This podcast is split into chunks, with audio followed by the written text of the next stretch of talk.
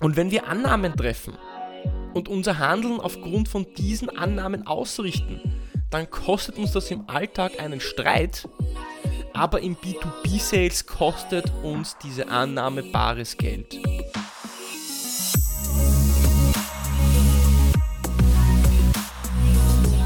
Herzlich willkommen bei Deal, deinem Podcast für B2B-Sales von Praktikern für Praktika.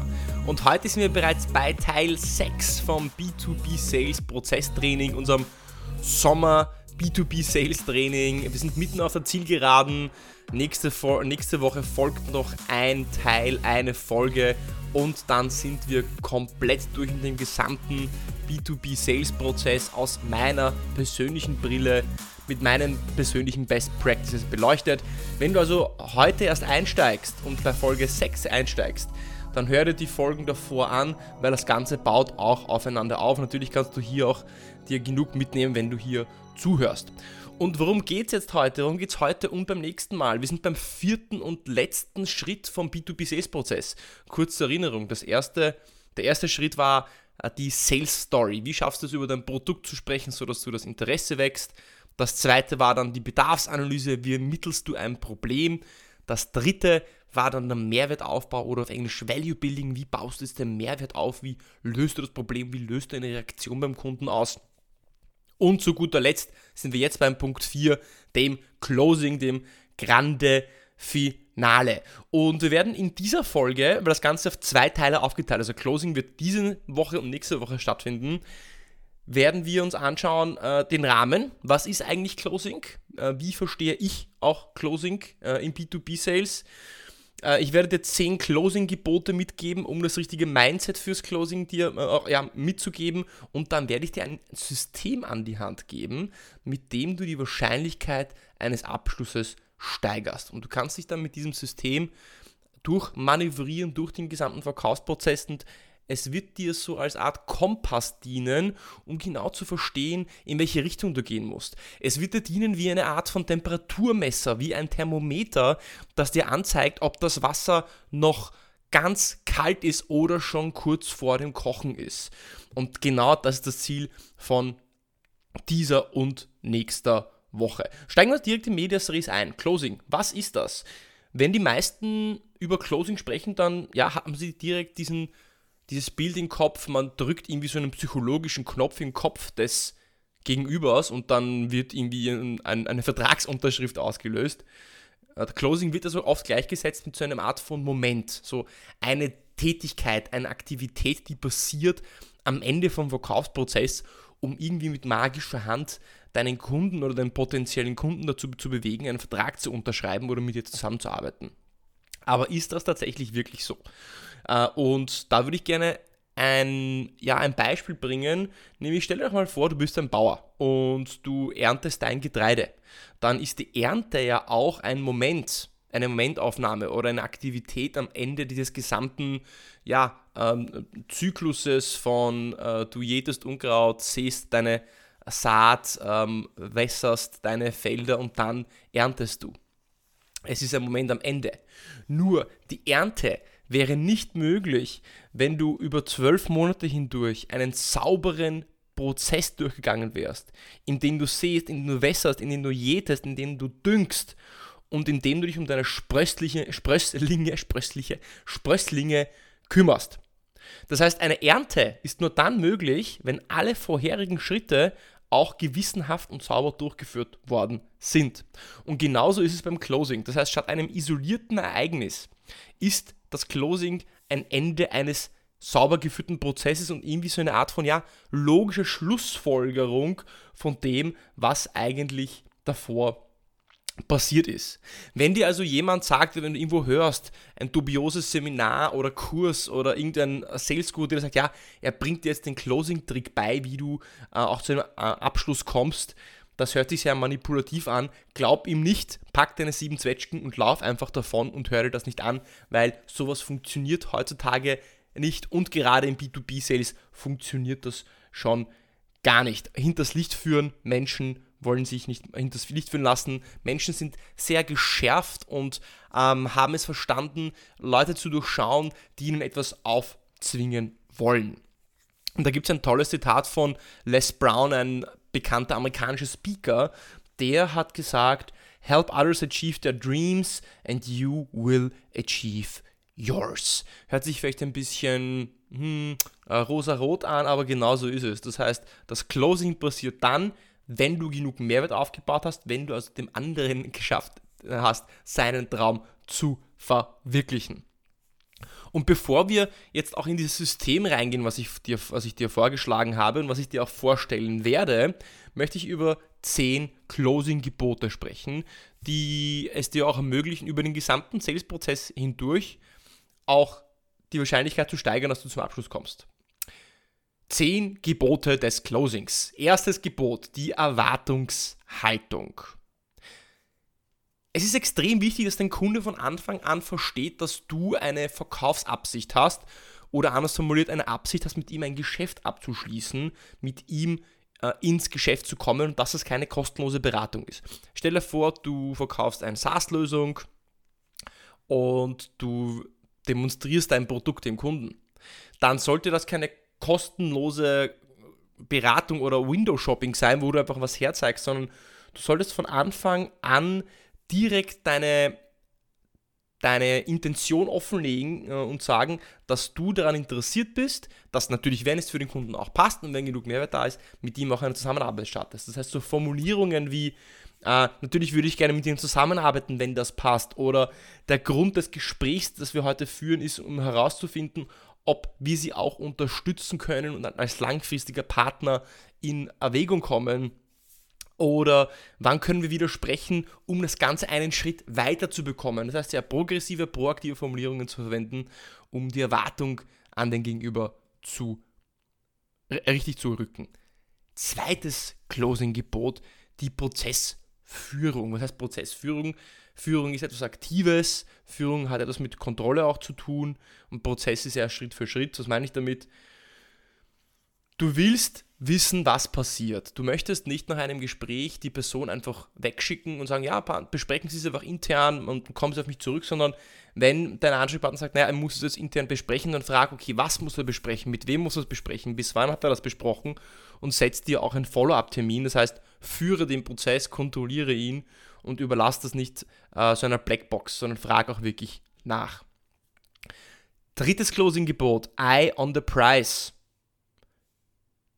Als B2B-Seller ist es deine Aufgabe, Probleme zu verstehen und Lösungen zu finden. Und das machst du, indem du vor allem dem Kunden dabei hilfst, dass er seine, seine Ziele erreicht oder die Probleme für ihn löst.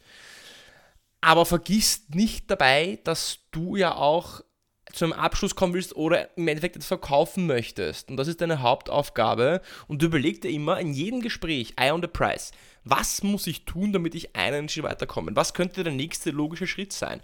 Müssen wir zur Einkaufsabteilung? Müssen wir zur Rechtsabteilung? Müssen wir mit dem Geschäftsführer sprechen? Müssen wir einen Produktspezialisten von uns reinbringen? Sprich, was ist, wenn du dir vorstellst, den Verkaufsprozess als Zeitleiste, ja, was ist der nächste Step, was ist der nächste Milestone, der geschafft werden muss? Viertes Closing-Gebot, Beziehung. Ja, auch im B2B-Sales verkaufst du an Menschen und Menschen kaufen von Menschen, die sie sympathisch finden. Deswegen ist es auch deine Aufgabe, eine Beziehung zu deinem Ansprechpartner aufzubauen und wirklich ehrliches Interesse zu haben. Damit meine ich, dass du nicht vortäuschen sollst, dass du ehrliches Interesse hast, sondern du solltest ehrliches Interesse haben, wenn du überhaupt erfolgreich sein willst im B2B-Sales. Weil Menschen merken, wenn du nicht ehrlich bist und einfach, ja, ähm, aus Eigeninteresse absichtlich Interesse zeigst, aber eigentlich gar kein Interesse hast. Und ähm, äh, das nennt sich auch Rapport, Beziehung aufbauen. Ja, einfach mal auch das Interesse zu zeigen an ihm und nicht immer nur das Kommerzielle in den Vordergrund drücken, sondern auch die soften Aspekte nicht zu kurz, zu kurz kommen lassen. Das so, jetzt haben wir bei, genau, Prozess, äh, jetzt waren wir bei Erwartungshaltung, Prozessführung, Eye on the Price und Beziehung. Das fünfte Closing-Gebot ist A, B, C. Always be closing wirst du vielleicht kennen aus dem Film Glengarry Ross. Und ich würde natürlich jetzt Glengarry Ross nicht als Vorzeigebeispiel für Sales Leadership oder Verkaufspraktiken heranziehen, aber ein Fünkchen Wahrheit ist dabei und Deswegen überleg dir, das passt ein bisschen mit einem der Price zusammen, überleg dir jedes Mal, wenn du eine E-Mail schreibst, wenn du mit äh, jemandem, einem Kunden telefonierst, wenn du ein Meeting hast, was kannst du tun, um deine Kaufabsicht zu zeigen? Was kannst du tun, um einen Schritt weiterzukommen? Was kannst du tun, um noch eine Frage zu stellen, die dir mehr Klarheit verschafft im Verkaufsprozess? Closing-Gebot Nummer 6. Keine Angst vor dem Nein. Einer der menschlichsten Urängste, die wir haben, ist die Angst vor Ablehnung. Wir wollen nicht abgelehnt werden, wir wollen nicht ein Nein bekommen. Deswegen ist es ja auch immer so mit etwas Aufregung verbunden, wenn wir jemanden zum Beispiel äh, um ein Date fragen. Wir wollen einfach nicht abgelehnt werden. Und je öfters du aber fragst, desto eher wirst du auch ein Ja bekommen. Deswegen stell auch Fragen, vor denen du Angst hast. Stell auch Fragen, die vielleicht dir emotional wehtun. Ähm, frag nach dem Business. Eine, eine Frage, die oft nicht gestellt wird, ist, naja, wenn das für sie passt, würden sie mit uns zusammenarbeiten wollen? Äh, können, die jetzt, können wir jetzt gemeinsam losstarten? Was würde dem noch im Weg stehen? Ähm, oder was, wenn ihr Geschäftsführer zu dem Ganzen Nein sagt? Oder was, wenn ein anderer Abteilungsleiter Nein sagt? Können wir dann trotzdem das Projekt irgendwie umsetzen? Das heißt, Frage, also einfach nicht die Frage zu stellen, um nicht ein Nein zu bekommen und sich dadurch so ein bisschen innerlich den Prozess kaputt zu machen oder die Illusion eines schönen Verkaufsprozesses, ist nicht smart. Sichere dich ab, wie jemand, der eine Kletterwand hochklettert ein, oder eine, eine Kletterwand, der äh, klopft auch Sicherheitsseile, Sicherheitshaken in äh, die Wand hinein und genau das gleiche ist es, wenn du Fragen stellst. Und stell auch Fragen, auf die du ein Nein bekommen kannst, weil je früher du das Nein rausfindest, desto eher kannst du noch auch etwas damit tun. Kommen wir direkt zum siebten Gebot, die Macht von Fragen. Viele dies platzen meiner Meinung nach da, weil sie auf so einem sandigen Untergrund gebaut sind. Ja, das bedeutet, dass man zu viele Annahmen davor getroffen hat, wie die Realität aussieht. Ja, was dein, was dein Ansprechpartner eigentlich wirklich zu sagen hat, wie der Einkaufsprozess aussieht, was die Einkaufsbedingungen sind, wie lange das in der Rechtsabteilung liegt, etc., etc., etc. Treffe keine Annahmen darüber, dass dein Kunde auch einen Mehrwert sieht nur weil du ihm das gezeigt hast und du das gut findest, heißt es nicht, dass er es auch gut findet. Frage also, können Sie sich vorstellen, das so einzusetzen? Sehen Sie da für sich einen Nutzen? Wenn ja, welchen? Würde Ihnen das weiterhelfen? Ist das nur ein Nice to Have? Das ist die Macht von Fragen. Und die meisten sagen dann, naja, ich kann doch nicht so viel fragen, da gehe ich doch äh, der Person irgendwann mal auf den Geist doch, du kannst und doch, du, soll, du sollst, natürlich mit Fingerspitzengefühl. Äh, keiner sagt, dass du den Bogen überspannen sollst, aber glaube mir, die meisten hören auf zu fragen, obwohl sie noch einen Kilometer weit weg von der Komfortzone des anderen sind. Und nur wenn du versuchst, das Limit auszuloten, bis zu dem du gehen kannst, findest du auch heraus, wo das Limit ist. Oder als Zitat von T.S. Eliot, der gesagt hat, Only those who will risk going too far can possibly find out how far one can go. Und wenn du jemanden zu sehr auf die Füße gestiegen bist, dann machst du halt einen Schritt zurück. Ja, dann kannst du doch immer zurückrudern.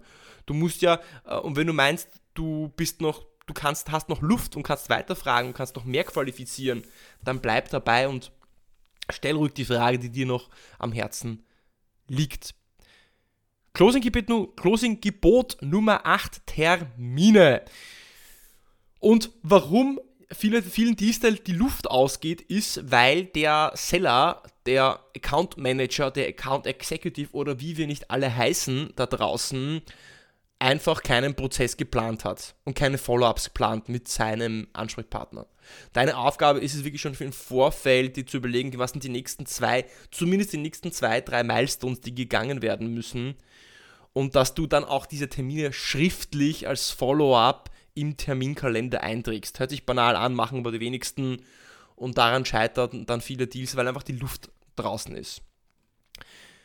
Closing-Gebot Nummer 9 hinter den Vorhang blicken. Das hört sich jetzt so ein bisschen nach, äh, hört sich mysteriös an. Was meine ich damit?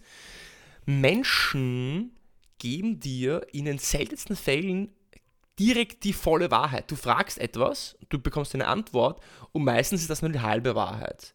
Weil, nicht, weil sie etwas verstecken wollen, nicht aus einer negativen Absicht, sondern weil man einfach zu faul ist, um Dinge wirklich extrem genau, Sachverhalte genau im B2B genau zu erklären. Das heißt, bekommst du eine Antwort, bohr nochmal nach, stell eine zweite Frage. Ähm, wenn du zum Beispiel äh, wissen möchtest, ob der Vertrag vom Geschäftsführer noch geprüft werden muss, dann frag das auch nach und ähm, ob er dann vielleicht auch Nein sagen kann oder wie das dein Ansprechpartner einschätzt. Und das gilt auch äh, für Fragen, ähm, die der Käufer stellt. Das heißt zum Beispiel, wenn er fragt, ob es um eine jährliche oder monatliche Zahlung geht, dann frag ihn doch einfach, ähm, ähm, was ist so der Hintergrund der Frage, warum ist, warum ist gerade das für Sie wichtig, ob es eine monatliche oder eine jährliche Zahlung ist. Das heißt, lass dich nicht mit der ersten Antwort so abspeisen und schau da unter den, hinter den Vorhang, was da wirklich dahinter steckt und hinterfrage auch die Aussagen deines Ansprechpartners. Und Closing-Gebot Nummer 10, das letzte Closing-Gebot ist Tit for Tat. Eine Beziehung, auch private Beziehungen, sind dann im Gleichgewicht, dann im Balance, wenn beide über natürlich einen längeren Zeitraum ungefähr gleich viel geben. Man kennt das aus den Privaten oft, scheitern Beziehungen dann einfach daran, weil der eine gibt, gibt, gibt, gibt, gibt, der andere nimmt, nimmt, nimmt, nimmt, nimmt und irgendwann ist der eine, der gibt, so rausgebrannt und hat nichts mehr zu geben und der andere gibt nichts zurück und dann scheitert die Beziehung. Und wenn, und, und das gleiche ist es auch im, im, B2B. Es ist auch eine Beziehung, ein Verhältnis. Ja? Wenn du zu viel gibst, hier eine gratis Demo, hier ein gratis Testzugang, hier noch eine Präsentation, hier noch ein gratis Proof of Concept und, und, und, dann signalisierst du, dass du alles tust, aber wenn du keine Gegenleistung verlangst für die Dinge, die du äh, lieferst im Vorfeld, dann dann verkaufst du dich unter Wert. Damit meine ich jetzt nicht, dass du dafür Geld verlangen sollst, sondern zu sagen, okay, super, na, wenn ich Ihnen das jetzt zugeschickt habe, diesen Proof of Concept, ja, äh, denken Sie, können wir dann am Freitag bereits mit Ihrem Abteilungsleiter einen Termin abhalten, um das Ganze intern auch abzusprechen. Das heißt, fordere einfach dann auch vom anderen Verbindlichkeit ein, einen Termin, ein Follow-up, äh, eine Terminbestätigung, ein Gespräch mit dem Vorgesetzten, was auch immer es sein mag, Tit for Tat, damit das Gleichgewicht im Prozess behalten wird. Und jetzt kommen wir zum Closing-Prozess. Der Prozess, den ich dir versprochen habe, der dir hilft, dich systematisch durch den Verkaufsprozess durchzuhandeln und der die Wahrscheinlichkeit des Closings auch erhöhen wird. Und da möchte ich erstmal so einen gedanklichen Rahmen schaffen. Und ich möchte, dass du dir vorstellst, eine Situation, wo du ein Gespräch beobachtest zwischen einem Vertriebsleiter, Sales Manager und ähm, einem, einem Verkäufer. Und dann fragt dieser Sales Manager seinen, seinen, seinen Teammember, seinen Verkäufer, ah, du warst ja bei dem Meeting mit Firma XY, wie lief denn das? Ähm, hast du da, was für ein Gefühl hast du denn bei der Sache? Ja, ich habe da ein gutes Gefühl, dass das was werden könnte. Und dann fragt der Sales Manager, naja, und, und, und warum machst du das fest? Also warum denkst du, dass das was werden könnte? Und dann kommt eine Antwort wie zum Beispiel, ja, ich denke, dass, dass Ihnen das Produkt bei der Präsentation sehr gut gefallen hat und wir hatten wirklich ein sehr nettes Gespräch, er war ein sehr netter Kerl und ich denke, ich war ihm auch sehr sympathisch. Wie oft hört man sowas? Das ist auch eine, das ist auch eine gute Sache. In Zwischenmenschlichen beurteilen wir ähm, Beziehungen ja genau nach, nach dem Gefühl, die sie uns vermitteln. Ja? Ähm, fühlen, fühlen wir uns in der Gegenwart des Menschen wohl? Finden, findet ihr uns sympathisch? Haben wir gemeinsam einen Spaß gehabt? Und das sagt ja sehr viel über die Qualität der Beziehung aus. Bei Geschäftsbeziehungen geht es nicht nur um diesen Wohlfühlfaktor, sondern eben auch um kühle Zahlen, damit wir uns nicht blenden lassen von einfach einem netten Gespräch. Du möchtest ja wissen, ist da auch Potenzial dahinter? Ist da auch Umsatz dahinter? Und deswegen benötigst du eben ein Closing-System, damit du diesen, damit du dich nicht nur auf dein Gefühl verletzt, verlässt, sondern eben auch ein System an der Hand hast, das dir direkt die Richtung weist, in die du, in der du, in der du, in die du gehen sollst und dich davon abhält, dass du in die Annahmenfalle fällst, dass du dir denkst, dass es gut läuft, aber eigentlich läuft es sehr schlecht. Und genau das macht das Closing-System. Ähm, Punkt 1, warum ist es wichtig? Das Closing-System, das ist wie so eine Art von Kompass. Ja? Stell dir das vor, ähm, dass du, ja, wie so ein Kapitän auf einem Schiff. Ja? Du hast zwar ein gutes Gefühl, in welchen Kurs du einschlagen musst, ja? wenn du aber von London nach New York segeln willst, dann wirst du mit einem guten Gefühl nicht in New York landen, sondern vielleicht in I don't know, Boston oder Worst Case Florida. Das heißt, du brauchst ein Navigationsmittel. Du brauchst ein Navigationsmittel, um sicher und präzise nicht irgendwo hinzukommen, sondern genau in den Hafen, in den du auch einlaufen möchtest, weil es wie ein Schiff ein Navigationssystem braucht, brauchst du auch eben so ein System, weil wenn, wenn Schönwetter wäre die ganze Zeit, ja, bei so einem Schiff, wenn immer Schönwetter ist und du auf Sicht fahren kannst, dann ist es ja toll. Aber weder auf See noch im Verkaufsprozess hast du permanent Schönwetter. Es ziehen Wolken auf, du musst durch die Nacht durchfahren, es gibt Rückschläge und dann brauchst du einen Kompass, der dir eben diesen Weg weist. Und der zweite Grund, warum du dieses System brauchst, ist diese sogenannte Annahmenfalle. Was meine ich mit der Annahmenfalle?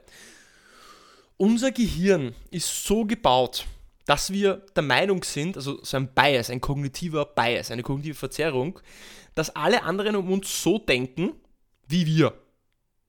Alle anderen denken ungefähr so wie wir. Deswegen denken wir uns, wenn wir die Idee gut finden, dann denken wir auch sehr oft, dass die anderen unsere Idee gut finden werden.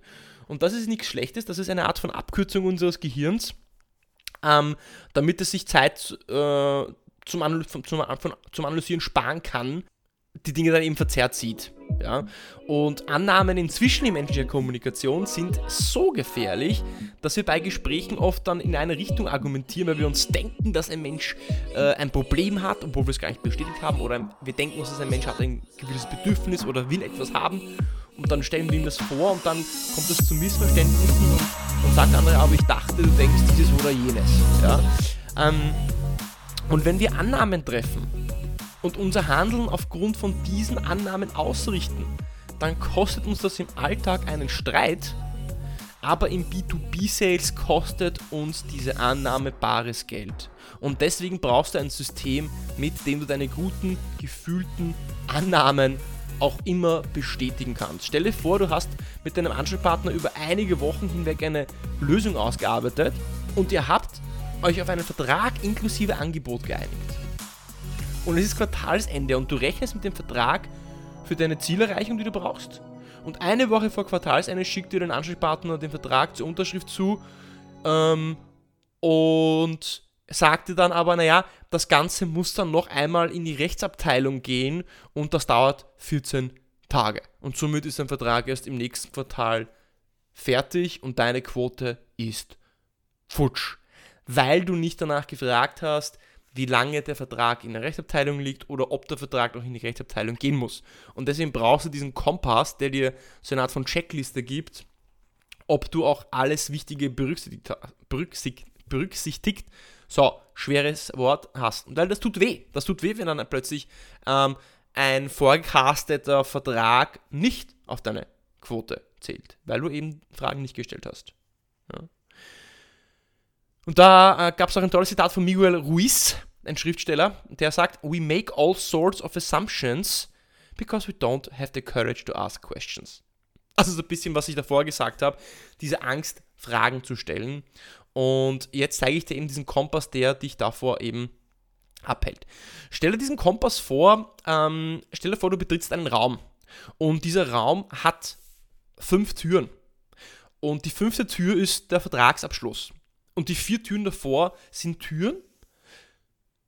Und du musst gemeinsam mit deinem Ansprechpartner Hand in Hand jede von diesen vier Türen öffnen, bevor du durch diese Closing-Tür durchgehen kannst. Stell dir vor, du gehst in diesen Raum rein, da sind vier Türen, die führen zu vier Räumen und am Ende des Raumes vor dir ist ein Tür, eine Tür, da steht Closing.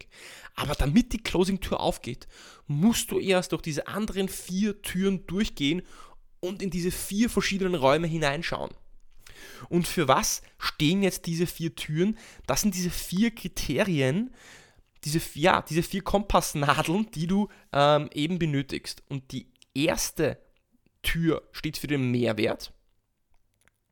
Die zweite Tür steht für den Entscheider. Die dritte für den Preis bzw. das Budget. Und die vierte für die Zeit. Das heißt, erste Tür Mehrwert. Sieht der Ansprechpartner den Mehrwert. Zweite Tür Entscheider. Wer ist der Entscheider? Wer entscheidet dann im Endeffekt über das Budget und wer unterschreibt den Vertrag? Dritter Punkt, ist der Preis annehmbar und gibt es Budget dafür? Und vierter Punkt, Zeit. Wann wird die Entscheidung getroffen? Was sind die Milestones? Und das sind diese vier Türen, durch die du durchgehen musst, Und das Ganze nenne ich das sogenannte Closing Quartett. Das sind die vier Kriterien, die dafür dienen, wie so eine Art von Thermometer, wie ich eingangs gesagt habe, die zu zeigen, okay, habe ich den Mehrwert schon mit meinem Ansprechpartner ausgiebig genug diskutiert? Haben wir uns diesen Mehrwertraum schon genug angeschaut? Können wir diese Türe schließen? Weiß ich eigentlich, wer die finale Entscheidung trifft? Ist es überhaupt mein Ansprechpartner oder ist es wer anderer? Oder weiß es mein Ansprechpartner gar nicht und muss ich selber rausfinden? Ist der Preis gerechtfertigt? Ist die Preis-Leistung da und, und gibt es auch Budget für diese Investition? Und die vierte Tür, die Zeit. Wann wird die Entscheidung getroffen? Wann kann der Vertrag unterschrieben werden? Was sind die einzelnen Milestones, die passieren müssen? Und das sind deine vier Kriterien, die du abfragen musst während des Verkaufsgesprächs. Und zusammen bilden diese vier Türen das sogenannte Closing Quartett. Das Closing Quartett, welches dir dabei hilft zu visualisieren, wie dein Closing-Prozess aufgebaut ist, zu verstehen, was du noch genauer untersuchen musst und zu guter Letzt, es gibt dir einen Einblick darüber, wie weit du im Verkaufsprozess bist. Das heißt, stell dir das vor, es ist eine Art von Brille, Fernglas, Thermometer, das eben dabei so einen Check macht, einen Reality-Check macht. Wie gut ist dieser Verkaufsprozess wirklich schon gereift und dass du dich nicht nur auf diese Aussage verlässt, das war doch ein nettes Gespräch. Und wir werden bei der nächsten Folge, nächste Woche, werden wir uns diese vier Türen alle individuell anschauen. Ich werde dir konkrete Fragen geben und äh, um die dir herbei helfen, genau zu verstehen, wie weit du bei diesem Kriterium schon bist, ob du es schon abhaken kannst. Denn wenn du alle vier abhaken kannst, dann verspreche ich dir eine Sache, dann ist der Vertragsabschluss nur noch eine Formalität, die logische Konsequenz. Wenn du weißt, der Mehrwert ist bombenklar, du weißt, wer es unterschreibt und wer es entscheidet, Preis ist angemessen und Budget ist auch da und freigegeben und Punkt 4, du weißt genau, wann es unterschrieben wird und was die Milestones sind, dann ist es ja eigentlich nur eine Frage der Zeit, bis der Vertrag unterschrieben hineinkommt. Und wie wir das genau machen, was für Fragen du stellst, was für Pitfalls du vermeiden musst, das schauen wir uns im nächsten Teil an, nächste Woche.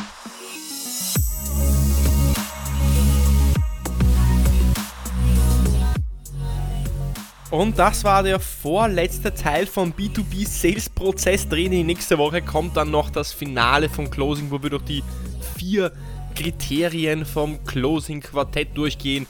Mehrwert, Entscheider, Preisbudget und die Zeit.